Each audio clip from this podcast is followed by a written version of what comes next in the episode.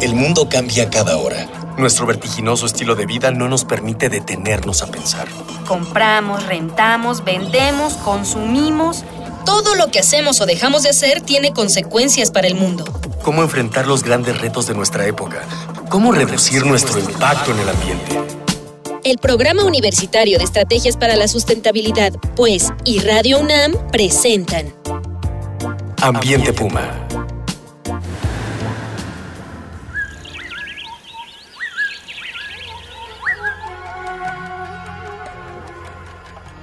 ¿Qué tal? ¿Cómo le va? Soy Mireya Imas, directora del Programa Universitario de Estrategias para la Sustentabilidad de la UNAM. Y como siempre le doy la más cordial bienvenida a este, su programa Ambiente Puma. Voces, ideas y acciones sustentables. En la emisión anterior estábamos charlando sobre polinizadores y el trabajo tan importante de estos organismos en el concierto de la vida. Charlábamos sobre los problemas que afrontan estos pequeños organismos, bueno, algunos no tan pequeños, y eh, estábamos centrándonos en diversos temas como su valor ecológico, como su valor evolutivo, y hoy también hablaremos un poquito del valor económico que tienen estos organismos para la vida de las personas, que luego ese es quizás una de las torturas que padecemos eh, nosotros en la humanidad. Si no le ponemos un valor económico a las cosas, pareciera que no valen. Y realmente también hay que irnos educando para salirnos de esta, de esta lógica en la que solo lo que tiene un número de pesos o un signo de pesos es lo que tiene importancia. Y bueno, vamos a seguir charlando de estos, de estos temas, de los aspectos culturales que rodean la actividad de los polinizadores y vamos a conocer proyectos y estudios de conservación de estos pequeños y algunos no tan pequeños, repito, seres. Y de nueva cuenta, para este tema, me acompaña la doctora Clementina Equiwa. Ella es coordinadora de la Unidad de Divulgación y Difusión del Instituto de Ecología de la UNAM. Bienvenida de nuevo, Clementina. Mil gracias, Mireya. Es un gusto como siempre. No, bueno, para nosotros es un súper placer y un súper honor tenerte aquí con nosotros. Vamos a ir a sondeos, eh, así que quédese con nosotros. Vamos a escuchar lo que opinan las y los jóvenes de nuestra casa de estudios sobre la relación de los polinizadores con nuestra cotidianidad.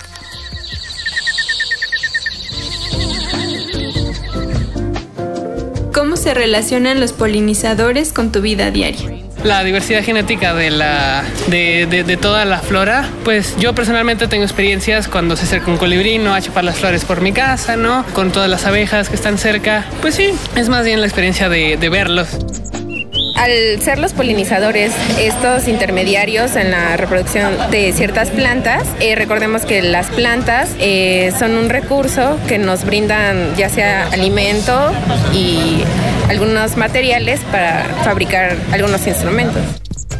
Pues de muchas maneras, porque sin los polinizadores no tendríamos frutos.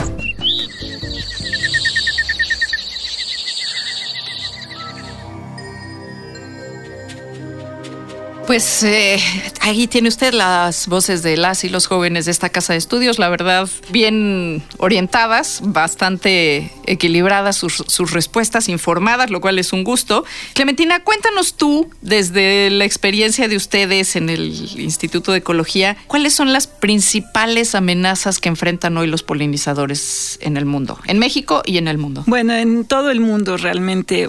Una, por supuesto, es el, la modificación del hábitat.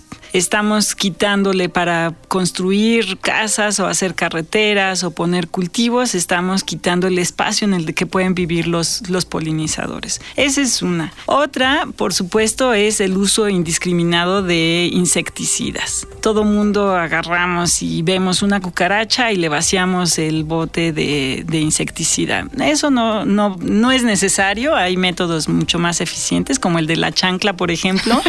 y pues yo creo que, que se puede Las hacer. abuelitas tenían razón. Exacto, volvemos al, al, método de las abuelitas, que puede ser muy eficiente y mucho más amigable con el ambiente. Y la verdad no le va a pasar nada si mata usted a la cucaracha de un chanclazo. Para nada, ¿no? Ahora, han estado encontrando que ya sabemos que el uso de los organismos genéticamente modificados es polémico por muchas razones, pero sí han encontrado que por el uso de insecticidas que están in, in, incluidos dentro de los genes de estos organismos transgénicos, empieza a haber problemas con resistencia, resistencia o incluso que afectan a las especies de polinizadoras, ¿no? Otro problema que no pensamos muy habitualmente es los monocultivos. También si vemos un monocultivo desde el punto de vista de un polinizador, vemos que es un desierto, ¿no? O sea, si tenemos hectáreas de trigo al que ningún polinizador se puede acercar a comer, a, buscar algo de flores, bueno, pues eso es un desierto para ellos, ¿no? Entonces, esos son pues como de las principales amenazas de las que se habla. Hay un problema que está surgiendo y que se está discutiendo mucho en todo el mundo y es este problema con los nidos de abejas, ¿no? Por, con, con las colmenas de abejas que le llaman, eh, si recuerdo bien, el problema, el síndrome de la, del daño en las Sí, que se están muriendo, ¿no? y lo que está pasando las colmenas. Se están muriendo las colmenas. Lo que está pasando es que parece que es una combinación de factores, es problemas con los mismos parásitos que tienen las colmenas, pero también es el efecto de la mala alimentación, el esfuerzo que hacen, este Claro, si uno piensa que les, o sea, cuando dices lo del esfuerzo es un tema muy interesante. O sea, una abeja tiene que forrajear, se le dice así, aunque suene un poco raro, en busca de su alimento. Entonces tiene que forrajear en diferentes flores, no generalmente no es de una flor que saca todo el alimento que va a requerir. Exactamente, ¿no? Y si tú estás rodeado, tú vives en un pedacito de bosque que está rodeado de cultivos de trigo, bueno, piénsalo desde ese punto de vista, es para ellos muy grave. Entonces lo que están encontrando es que de repente se mueren las colmenas completas y eso afortunadamente ha puesto una gran alarma en los productores de, miel porque se les está cayendo la producción terriblemente, porque no solamente producen miel ellos, sino que dan el servicio de polinización para sus propios cultivos, ¿no? Entonces es un sí, problema hay, hay un caso paradigmático que, bueno, ya está hasta en los libros de texto, el tema de las zonas vitivinícolas y los almendros en California, en Estados Unidos, ¿no? Donde ahora importan abejas en la época de floración de los almendros para que sean polinizados. Exactamente. Bueno, hay comerciantes en Estados Unidos que ya tienen sus colmenas instaladas en trailers y entonces van de cultivo en cultivo dando el servicio. Que eso, bueno, hay que, hay que pensar cuántos millones de dólares. Ese es otro tema, ¿no? ¿Cuántos millones de dólares se están perdiendo cuando perdemos el servicio ambiental que proporcionan los polinizadores? Mira, eh,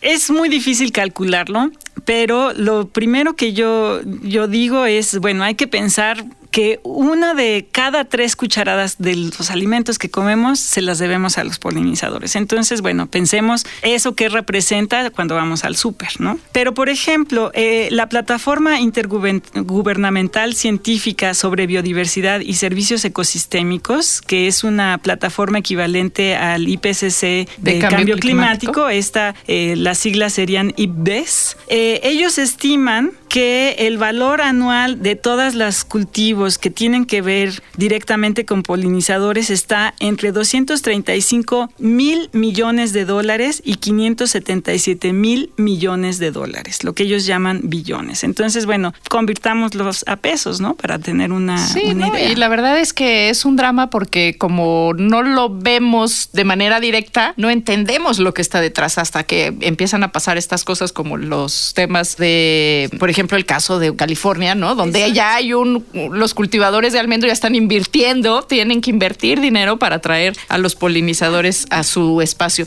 Les recuerdo que eh, estamos, como siempre, en arroba UNAM Sustentable, en el Facebook e Instagram en Sustentabilidad UNAM o en el correo electrónico en ambiente arroba sustentabilidad UNAM MX. Me decías, Clementina. Iba a agregar esto de que, bueno, ahorita a lo mejor no lo apreciamos mucho, pero en la medida en que vayan aumentando el precio de los cultivos, ¿no? Del jitomate que compramos en el mercado o de los mangos que tú decías, nos va a ir cayendo el 20, que es un poco por este problema de polinización. Y por ejemplo, un tema que nos importa mucho a las y los mexicanos es el tema del mezcal o el tequila que comentábamos de manera muy rápida en el primer programa. ¿Nos podrías ahondar en ese? En este caso hay estudios estudios que hayan podido identificar el costo económico del impacto que tiene la ausencia de polinizadores? Eh, no, bueno, yo realmente no tengo ese dato específico, pero sí te puedo decir que los, los tequileros están perdiendo millones de dólares porque están, pues en algunos casos incluso importando eh, agaves o magueyes de otras zonas. Eh, esto no se dice mucho, ¿no? Pero lo están produciendo, lo, están importando de otras zonas que no tienen la denominación de, tequila.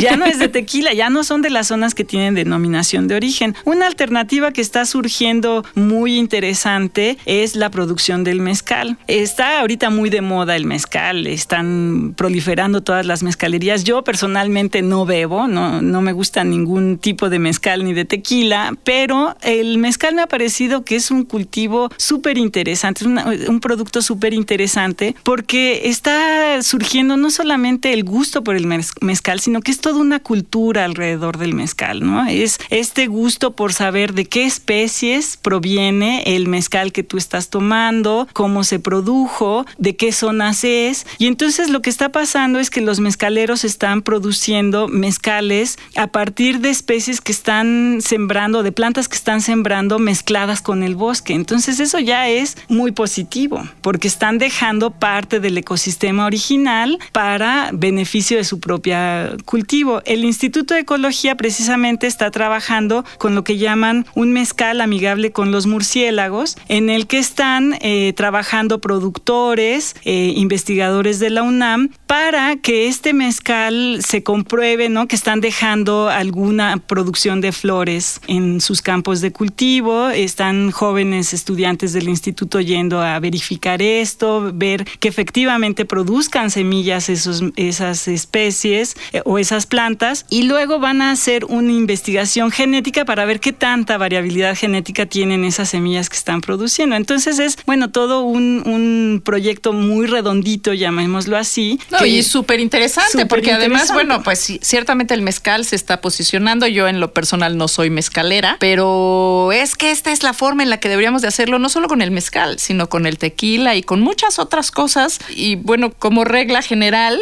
de las cosas que estamos, este, como cómo tratamos el tema del, de los espacios naturales y nuestra interacción con la naturaleza. Exactamente. Hablamos, por ejemplo, de los productos orgánicos y todo suena así como muy, muy hippie, diría mi hija, ¿no? Pero ¿cómo vamos a pasar de lo hippie a no hay pretexto? Exacto. A ver, ¿por qué no hay pretexto para hacer las cosas, entre comillas, a lo hippie? No hay pretexto porque está en nuestras manos, ¿no? Entonces aquí yo incluso eh, puse una lista de, de cosas que podemos hacer, ¿no? Entonces podemos pensar en construir jardines amigables para los polinizadores. Hay muchas herramientas para hacerlo. Podemos hacer un uso racional de los insecticidas tratar de no vaciarle una de insecticida a cada insecto. Podemos aprovechar los cultivos orgánicos, porque sabemos que los cultivos orgánicos están permitiendo que muchos de los ciclos naturales se incorporen en la producción de estos, de estos eh, cultivos. Una cosa de la que no pensamos es evitar el desperdicio. ¿Por qué compramos una tonelada, digo, siendo irónica, de jitomates y vamos a usar un kilo nada más? Hay que ser racionales en nuestra manera en la que consumimos. Y por supuesto buscar productos como este mezcal que estoy hablando, que es amigable con los murciélagos y que esperemos que esté pronto en México, para de alguna manera contribuir a tener un mundo más amigable con nosotros, ¿no? Así es, esperemos que el mezcal no solo es, digo, que principalmente se venda en México. Y bueno, y con esto cerramos a tristemente una emisión más de nuestro programa de Ambiente Puma. Esta, eh, bueno, te agradezco muchísimo, Clementina Equigua, haber estado hoy con, con, nosotros. Es un gusto, como siempre, Mireya, mil gracias. No, la verdad es que podríamos seguir y seguir y seguir hablando de polinizadores y la importancia de los polinizadores en la vida de las personas, no solo de los ecosistemas, también en nuestra vida. Y bueno, esto fue una coproducción de Radio UNAM eh, y el Programa Universitario de Estrategias para la Sustentabilidad con apoyo de la Dirección General de Divulgación de la Ciencia. En los controles y en la producción estuvo Miguel Alvarado, en la investigación, sondeos e invitados Dalia Ayala, Miguel Rivas, Jorge Santos y Cristian Barroso, de nuestro equipo de Educación Ambiental y Comunicación. Le invitamos a que semana a semana sigamos reuniendo ideas, voces y acciones sustentables aquí en su programa Ambiente Puma. Una pequeña acción. Un cambio de actitud. Nuevos hábitos. Y nuevas formas de entender y relacionarnos con el mundo. Paso a paso. Aportamos un granito de arena. Para construirnos un futuro. El Programa Universitario de Estrategias para la Sustentabilidad, pues, y Radio UNAM presentaron Ambiente Puma.